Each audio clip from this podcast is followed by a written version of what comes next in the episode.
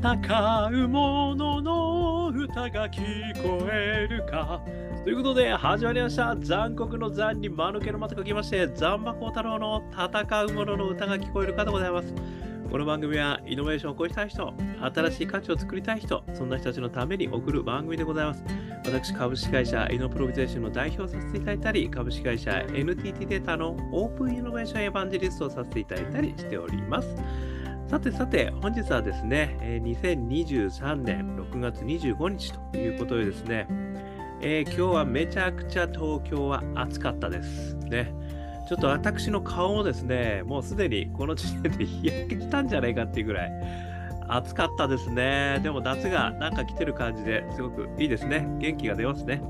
ということで、今日はですね、あのある番組からですね、すごく素敵な本をご紹介いただきまして、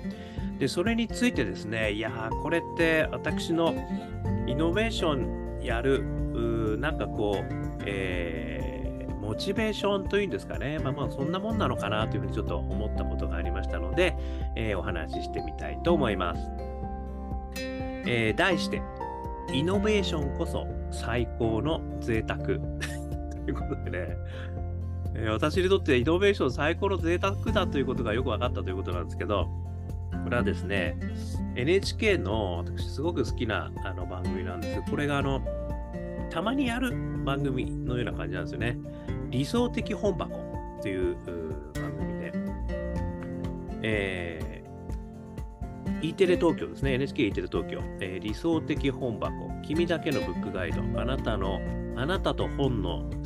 幸福な出会いを仲介するプライベートライブラリー。ですね、もっとお金が欲しいと思った時に読む本ということで、えー初回放送日が2022年、えー10月1日ですね、ちょっとね、古い、えー放送ではあったんですけど、これ NHK オンライン、オンデマンドでね、多分見れるんじゃないかっていう思いますけど、で、ここで紹介されてたのがですね、贅沢貧乏という、え森まりさんという方、どうも森鴎外さんの娘さんですかね、娘さんなのか、えー孫の方なのかちょっとわからなかったんですが、えー方ですね。えーこれが発行が2001年6月1日、えー株式会社新潮社から発行されているということなんですけれども、あのー贅沢貧乏というね、この本がですね、すごく面白くて、あのーまあ、どうもですね、森まりさんはですね、まあ、森鴎外さんの、おある意味こう、ご親戚、まあ、ご子息なのかな？という形なのですごくこう、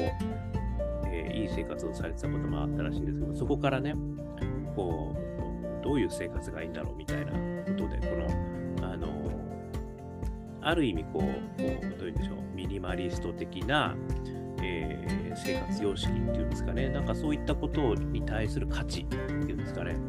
そういうのをですね、すごくあの分かりやすく、まあ、面白おかしくですね、楽しませていただける、そんな本になってるんですが、この中の一節がですね、あのこの番組の中でも紹介されてたんですけど、私、やっぱりすごいあの響きまして、これをまずは紹介させていきます。えー1000円、これあの1000円ですね、1万円とかのの1000円が、望みが小さいという人があったら、マリは答えるだろう。それ以上の本当に金を使ってやる贅沢には空想と想像の喜びがないということを言われてるんですよね。つまりですね、あのこの1000円以上のお金を使ってやる。まあ、それを贅沢ともすでに呼んでるんですけれども、それに関しては空想と想像の喜びがないってことを言ってるんですよね。なので、あの、非常にこう、ある意味こう、お金を使わないからこそですね、物がたくさん溢れないからこそ、えー非常にこう、空想の世界だったり、想像の世界っていうのが、やっぱり余白がすごく広がることがたくさんあるだろうと。それこそが実はすごく贅沢なんであるということを言われてるんですよね。なので、かなり、あの、まあ、現代におけるですね、それではね、物質文明じゃないですけども、なんかそういうものに対するアンチテーゼで、あの前にね、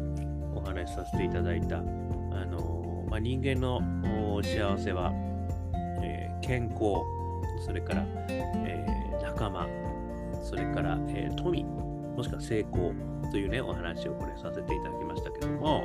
まあ、ここにおける富とか成功とかね、まあ、こういったものが必ずしも、あの贅沢とは言えない。ね、まあ人それぞれでいいんじゃないのっていう話だではあるとは思うんですけども、この森まりさんは1000円、この1000円以上の金を使ってやる贅沢は空想と想像の喜びがないんじゃないかと。つまり、それ以上使わないような生活にこそ空想と想像の喜びがある。これこそが贅沢なんじゃないのかってことをね、あの言ってるんじゃないかというふうに私は思ったということなんですよね。で、これがですね、私にはすごく響きまして、あの、あ、これちょっと私がなんかイノベーションをあのやる一つの答えなのかなっていう気もしていたんですよね。ちょっとそれについて、ここからあの私の勝手な解釈と感想を話したいと思うんですけども、一つ目、お金自体が果たしてゴールなんですかっていう話がね、やっぱりあると思うんですよね。これは、あの、まあ、私が、えー、30年サラリーマンをやってきた時にも、やっぱり給料がね、まあ、ある意味上がってきたいわけですよね。だから役職をね、あの、なんとか上に行きたいということで、もう会社のために、ね、身を粉にして働いてきたわけですけども、果たしてね、まあ、その、まあ、会社における地位と、そして、まあ、当然ね、役職が上がればほんのちょっとですけどね、給料上がってくる。まあ、それが一つのゴールなのかと。だから、それが自分にとって、まあ、ある意味ね、贅沢なのかと、いうところはね、ちょっと疑問符を、えー、持つところがあるんですよね。だから私が、あのー、今あ、3年前に、独立して、えー、会社をね、立ち上げさせていただいてますけど、まあ皆さんのおかげでですね、なんとか生きてる感じなんですけども、これもですね、そういう意味では、その、もっとね、あの稼げるような会社にしたいとかね、もっと exponential を成長したいとかね、えー、もっと社員をあの100人、200人、売買ゲームで増やすみたいなことは、あんまりなんか考えてないんですよね。あんまり想像もしてないですよね、そういうことはね。まあ、むしろ、私は、あのやっぱりこう、今できることというか、やれることというか、やりたいこと、これをですね、やっぱり、あの粛々とできる方が、まあ一つは、あのまあ、ある意味贅沢なんじゃないかな。ちょっとそう思ってる。これが一つ目ですね。それから二つ目。成功がゴールか。っていうことですよね。だからこのお金が成功か成功でないかって話はまた一つあるんですけど、お金だけが成功ではないですね。ただその成功というあのものがじゃあゴールなのかっていうのもに、例えば、えー、IPO をしました とかですね、なんかね、えー、なんだろう、社会的な地位としてなんちゃらという役職を携わり、あの、受けたまわりましたとかですね。えー、なんちゃらの本が何十万冊売れましたとかね。え、香港ラッキーズの CD がミリオンセラーになりましたとかですね。なんかわかんないけど、なんか成功と言われるこうイメージってありますよね。何か、うんまあ、世の中で認められるみたいな、ね、イメージが私の中でありますけども、それが果たしてゴールなのかって話もね、またもう一つあるかなって気がしてるんですよね。それは決してお金だけではないわけですよね。なんかこう、あの、頑張ったねとか言われるとかね、大成功おめでとうって言われるとか。や、それはそれで素晴らしいとは思うんですけども、ただそれを目指す、もしくはそれがゴールなのかっていうのも、いや、それだけじゃないんだよなーって気がするんですよねだ。からまあそのゴールに到達したらじゃあどうすんだっていうね、ところもありますよね。さらなるゴールがまた出てくると。まあ、サラリーマン生活の中では目標値っていうのが与えられてね、で、それをこう、どれだけ超えられるか。これをみんなもう、いや、もう頑張ってやるわけですよね。で、今回は私はこんな実績をやったんで、あの、認めてください、みたいな感じなんですね。で、そこで給料は上がんねえけど、なんちゃら賞じゃあ上げようみたいなことになってくるんですね。これはこれでまた一つのね、あの成功だとは思うんですけども、それだけなのかっていうのは、これ二つ目なんですよ。それだけなのかっていうと、これはまたやっぱり違うなっていう気もしちゃいるんですよね。で、三つ目にですね、そしたら何なんだと。あの、まあ、ある意味その、贅沢。あのこのマリさんが言われているような、あの贅沢って何なんだろうって考えたときに、私もその1000円以上を、ね、こう使うということよりは、あのこうマリさんが言われている空想と想像の喜び。これって実は私がやっぱりすごく贅沢。なんか常日頃空想と想像、えー、仕組み作りとかね、なんかそういうことができてるのが、実は私にとってすごく贅沢なんじゃないかなっていうふうに思った。ということなんですよね。で、全世帯で 1, 1世帯あたり1法人化をってね、私はあの言ってるんですけど、何回も言ってるつもりあるんで、誰も知らないと思います、それの理由はですね、あのやっぱりこう誰もが価値を作れる状態にあるっていうことなんですよね。で、それがまあ、ある意味ね、あのサステナブルになるためには、あの起業してもらって、で、やっぱりこう、対価としてね、あのお金がもらえるという状況になれば、すごくはっきりした価値になる。まあ、それはなくてもね、価値はあるんですけど、なんかそういう世界になると、すごくみんながね、価値を、えー、提供する側、消費する側だけじゃなくて、もしくは労働するだする側だけじゃなくてあの、まあ、ある意味資本家として価値を作り、提供する側にみんながなれる。まあ、そんな世界が来るとですね、あの実はすごくあの素敵な世界なんじゃないかなっていうふうにこう思うわけですよね。で、それはすなわちですね、あのやっぱり自分で考えて、あ、これ面白いからやってみようよ、なんかあの、ちょっとこの材料でカフェやってみたらちょっと面白いんじゃない？みたいな。なんかね、なんでもいいんですよね。あのなんかそういうことをあのやるってことは、実はこれマリさんが言われてるような、あのやっぱり空想と想像っていうことが、実はすごくこの生きる上でのね、あの喜びになるなっていうのがね、私の、あの、これも個人的な感覚なんですよね。ですから、その、僕にとって最高の贅沢っていうのは、自分自身ですね、自分自身があいろいろこう思いついたことを、えー、やってみることができる。ね、そして、それでなんか喜んでくれる人がいたとかね、あのー、ちょっとへっぽこだったねって言われたとかね。まあ、それの成功失敗はどうでもいいと。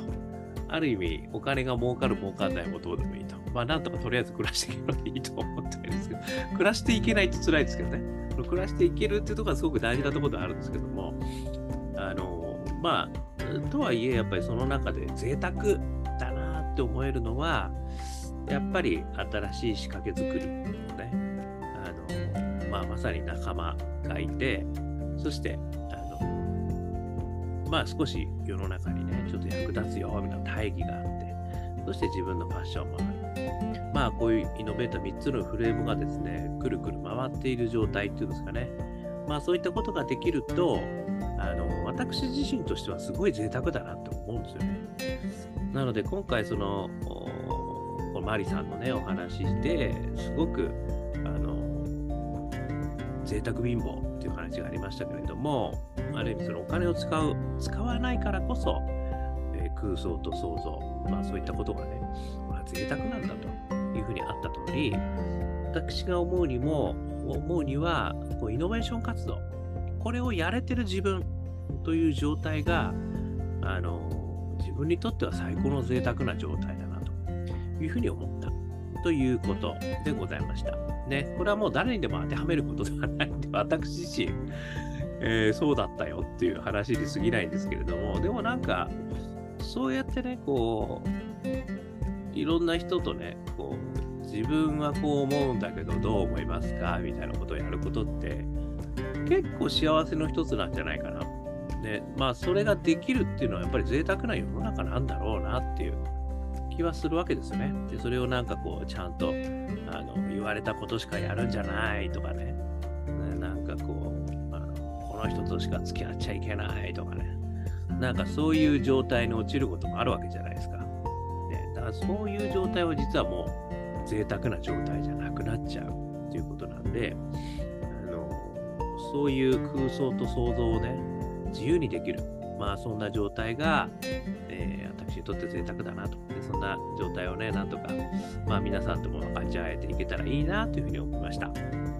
でですね、まあこのお話はね、まあさっきもね、あのー、人の幸せは3つの要素って川沢、樺沢さんがですね、以前言われていて、ちょっと前も私この幸せの法則はね、あの、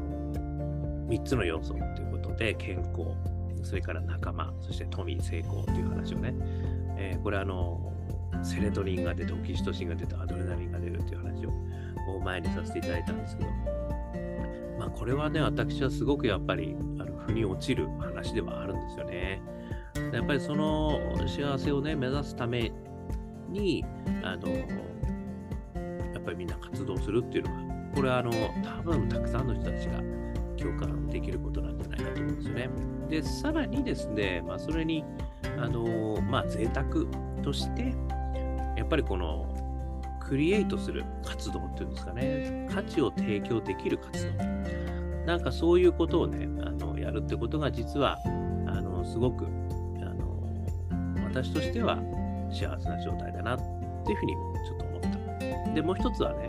あの三木清さんという哲学者のお話をですね、以前させていただいたことなんですけど、この時もですね、その人生のゴールは成功ではなく幸せであると。で、この三木清さんの話の時には、特に失敗ですね。あの失敗をするということが、実は人生の彩りを加えてくれるっていう話をあのさせていただいたんですよね。なので、まあ、冒頭ね、人生における成功だけかっていう話とすごく似てはいるんですけど、実は失敗するってこと自体が、あのまあ、彩りでもあると。つまり、あの時こんなことやっちゃったよね、お前、みたいな。あれバカだったよな、みたいな。ついにやっちゃったよな、みたいな。やると思ったんだけど、でもあれ面白かったよね、みたいなね。こう失敗話ってまた酒のつまみにすごくいい話でもあるんですよね。ということで、なんかその失敗してもあのいいんであると。つまりそれは想像とね、あの想像、発想、まあそういったあのクリエイトする過程自体がですね、私はやっぱりすごくあの贅沢な時間、まあ、幸せな時間になればですね、いいんじゃないのかなというふうに、えー、思ったというお話でございました。で、この幸せ貧乏、このお話、あ、贅沢貧乏ね、贅沢貧乏、すごく面白い、あのお話ですので、ぜひ見ていただければと思います。私としては、これをね、イノベーションこそ、最高の贅沢なんじゃないの？ということを思いましたというお話でございました。えー、少しでも参考になりましたら幸いです。えー、YouTube、Podcast、毎日話します。えー、よかったら登録、ね、してください。そして Twitter、Facebook、こちらもよかったらコメント、ね、一言添えて、いただければ嬉しいです。そして、我がアカペラグループ、香港ラッキーズ、